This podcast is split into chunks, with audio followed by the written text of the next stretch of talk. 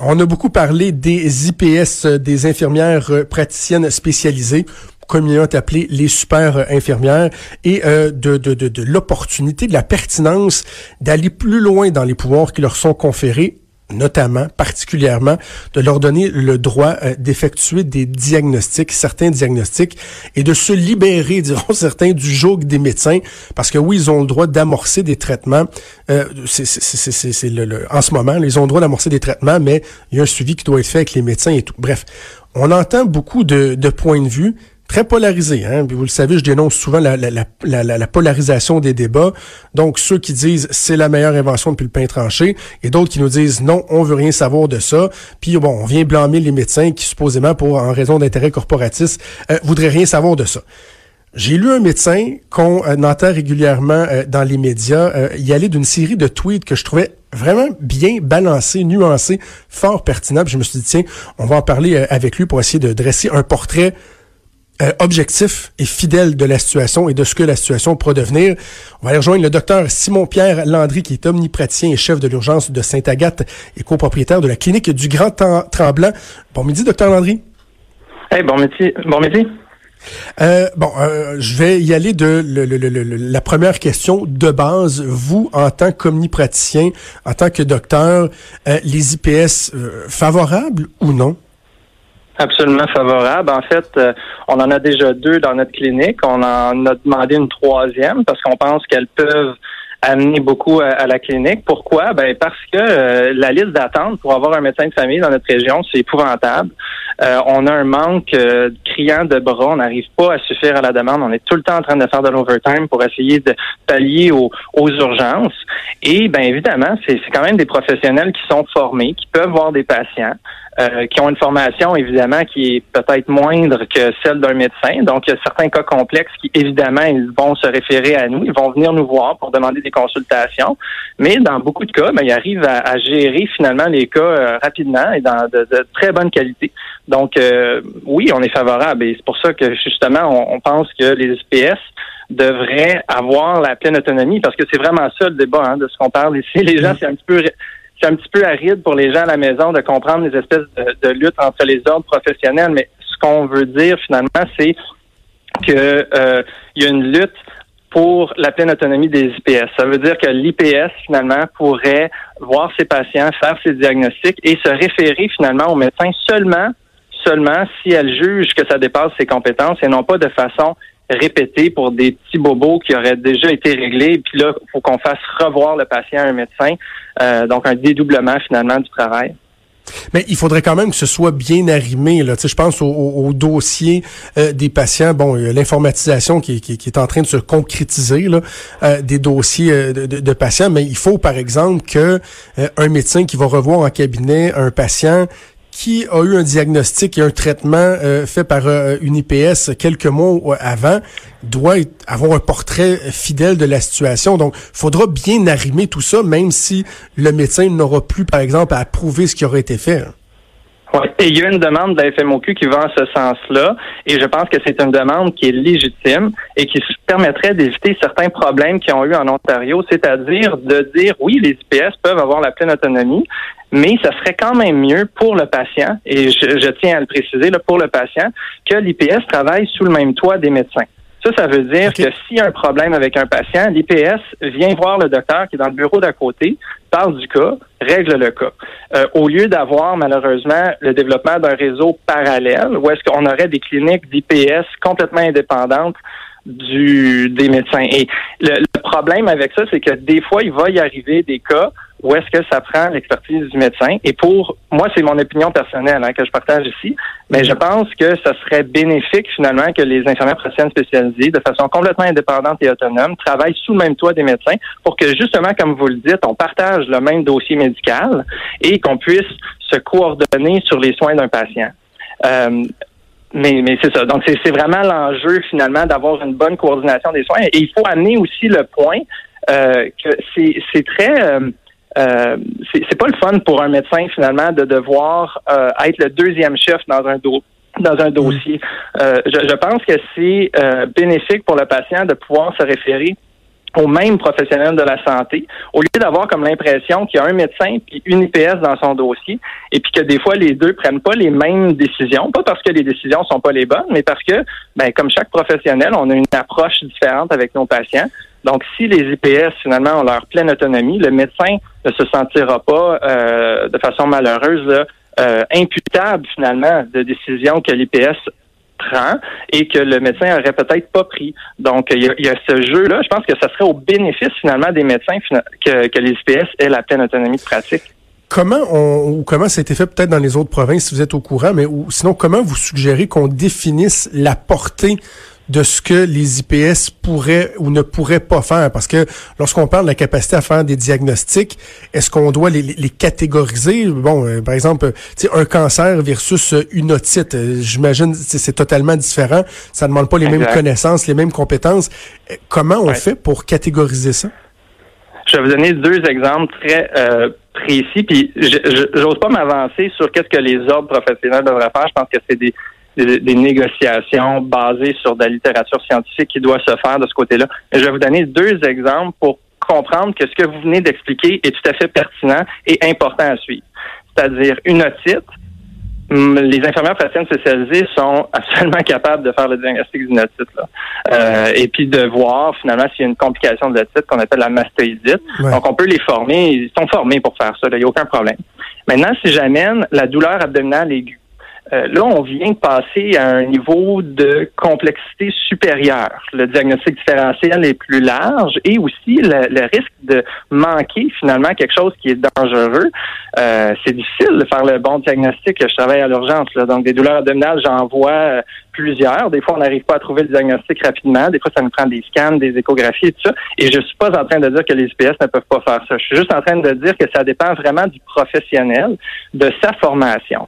C'est-à-dire, il y a des médecins qui ont eu une exposition énorme à la médecine d'urgence et qui sont tout mm. à fait compétents et excellents en, médecine d'urgence.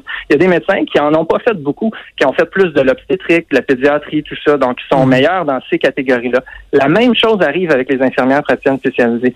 Donc, le point que je veux amener, c'est que oui, il y a le côté législatif. Chaque ordre professionnel devrait mettre des balises jusqu'à euh, quel est le standard de soins qui est sécuritaire finalement pour les patients qui consultent pour telles conditions. Euh, mais aussi, chaque professionnel est responsable de savoir où est sa limite personnelle. Et ça, ça dépend de sa formation à lui qu'il y a eu, ça dépend des stages qu'il a décidé de faire et ça dépend aussi de quel milieu, dans quel milieu il pratique. Si vous pratiquez dans la clinique SABSA avec des, des patients multipoqués euh, consommateurs de drogue intraveineuse, votre exposition, le type de pathologie que vous allez voir est complètement différente de si vous êtes une IPS euh, qui est intégrée à une équipe de soins, par exemple dans une urgence ou dans une polyclinique. Donc, c'est de chaque professionnel finalement est, est, imputable euh, de ses limites qu'il va s'imposer lui-même. Comment on gère euh, la responsabilité médico-légale? Vous y avez fait euh, référence dans un des tweets que vous avez effectué. Bon, en ce moment, si une IPS euh, entame un, traitement, la responsabilité ultime, ce que, ce que j'appellerais en anglais, on dit le fail-safe, le pare-feu, c'est le médecin qui, lui, est, est, imputable, si on veut. Là, si les, les IPS prennent leur propre décision, euh, comment tout ça serait chapeauté, serait euh, euh, surveillé. Vous, vous avez le collège des médecins. S'il y a erreur, on peut se plaindre au collège des médecins, puis c'est pas une bonne nouvelle quand le collège des médecins appelle un médecin et qui décide de faire des vérifications. Pour les IPS, cette imputabilité-là, ben, est-ce qu'on sait comment elle s'orchestrait? Ben, ils ont leur propre ordre, donc ils ont l'OIIQ, et je pense que euh, c'est justement, le Québec est la seule province à fonctionner comme ça. Puis dans les autres provinces, ben chaque professionnel finalement va être imputable de ses décisions en fonction de son propre ordre professionnel. Et à l'heure actuelle, le Collège des médecins demande finalement aux médecins de superviser une infirmière praticienne spécialisée. Et là, il y a comme une sémantique qui est qui dit que c'est différent que quand vous avez un stagiaire avec vous. Donc, c'est une supervision à distance avec une espèce de, de feedback. Et je dis pas qu'il y a probablement dans certaines cliniques, c'est, ils, ont, des processus excellents pour euh, vérifier que où est-ce que le médecin finalement fait de la formation continue avec l'infirmière praticienne spécialisée et s'assure que tout est, bien fait. Mais dans les faits, moi, ce que j'ai remarqué là, sur le terrain là, avec mes collègues, c'est que mes collègues sont dans une situation inconfortable. Mes collègues médecins préféraient, de loin, que les infirmières praticiennes spécialisées prennent des décisions en fonction de leurs compétences et soient imputables complètement pour ces décisions-là, sans qu'il y ait euh, potentiellement une poursuite contre le médecin qui est supposé de superviser l'infirmière praticienne spécialisée, mais le médecin n'a jamais vu finalement le patient, mais il est dans le dossier d'une quelconque façon. Donc, moi, je pense que c'est tout à l'intérêt des médecins, finalement, de régulariser la situation, de faire comme dans les autres provinces et de dire finalement, ben, l'IPS est une professionnelle intelligente, professionnelle, formée à faire certains diagnostics et certains traitements. Puis ils, peuvent aussi s'auto-gérer finalement via leur ordre professionnel. Ils ont leur propre ordre professionnel. C'est ça. Euh, Mais dans, c'est mon opinion personnelle. vous, vous, paraphrasez en quelque sorte euh, Spider-Man qui disait avec euh, des pouvoirs viennent des responsabilités. Vous soulignez qu'ils veulent de l'autonomie, mais il y a les responsabilités qui viennent avec aussi. Là. Ben voilà. Donc, sais, si on, pour que les gens comprennent bien un peu la, dynamique hiérarchique dans une urgence, nous, on, quand je parle de hiérarchie, c'est pas pour dire que le médecin est supérieur à l'infirmière. C'est juste que, évidemment, quand on est dans une urgence, chaque professionnel a un rôle à jouer. Il faut que ça soit bien défini de qui prend les décisions et qui exécute des décisions. Et dans le cas de l'IPS, on n'est pas devant quelqu'un qui exécute les décisions d'un médecin. On est face à un professionnel qui prend ses propres décisions pour son patient devant lui. Donc, il faut pas qu'on essaie de fonctionner comme avec une infirmière auxiliaire qui, elle, est un exécutant finalement des décisions du médecin. Euh, si on est pour leur demander finalement de, de prendre en charge des patients. Voyez-vous un petit peu la différence entre les deux modèles d'infirmières? Donc, il y, a plusieurs types d'infirmières. Euh, il y a des infirmières qui ont certaines tâches, il y en a d'autres qui en ont euh, d'autres tâches, et chacune de ces professionnels-là a une formation différente. Et donc, ça, c'est à l'ordre des infirmiers du Québec de s'assurer que chacune de ces professionnels-là travaille comme il faut dans un cadre réglementaire qui, qui permet de protéger le public finalement. Dernier élément que je voulais aborder avec vous, euh, je trouvais très intéressant dans votre série de tweets. Euh, bon, vous reconnaissez que les organismes professionnels peuvent pas vraiment s'opposer à, ce mouvement-là parce que il y a une volonté qui est, qui est réelle. On, le voit, vous reconnaissez bien qu'au-delà des, des, questions euh, pertinentes qu'on peut se poser, il y a une intention, elle est noble on comprend que euh, ça va se faire. Mais il y a un constat quand même que, que vous dressez que je trouve fort intéressant. Vous dites on est dans une société qui est de plus en plus libéralisée et on dirait que pour le citoyen qui est consommateur, dans le fond, il consomme des soins maintenant, l'enjeu de la protection du public qui est évoqué par certains organismes professionnels lorsqu'on parle entre autres de l'importance du diagnostic, euh, pour lui, là, c'est une nuisance. Il veut avoir le choix euh, à un point tel, il veut tellement avoir le choix qu'il veut même avoir le choix de, de se tromper. Là. Oui, et, ça, c'est c'est pas mon opinion personnelle, c'est une euh, c'est ma perspective. Hein. J'observe finalement la société. Je, je, ne suis pas sociologue, mais j'aime beaucoup écrire et faire des chroniques sur les enjeux sociaux euh, reliés au système de santé. Et donc, évidemment, moi, je pense que devant une société qui se voit de plus en plus comme des consommateurs, donc le citoyen devient un consommateur de soins.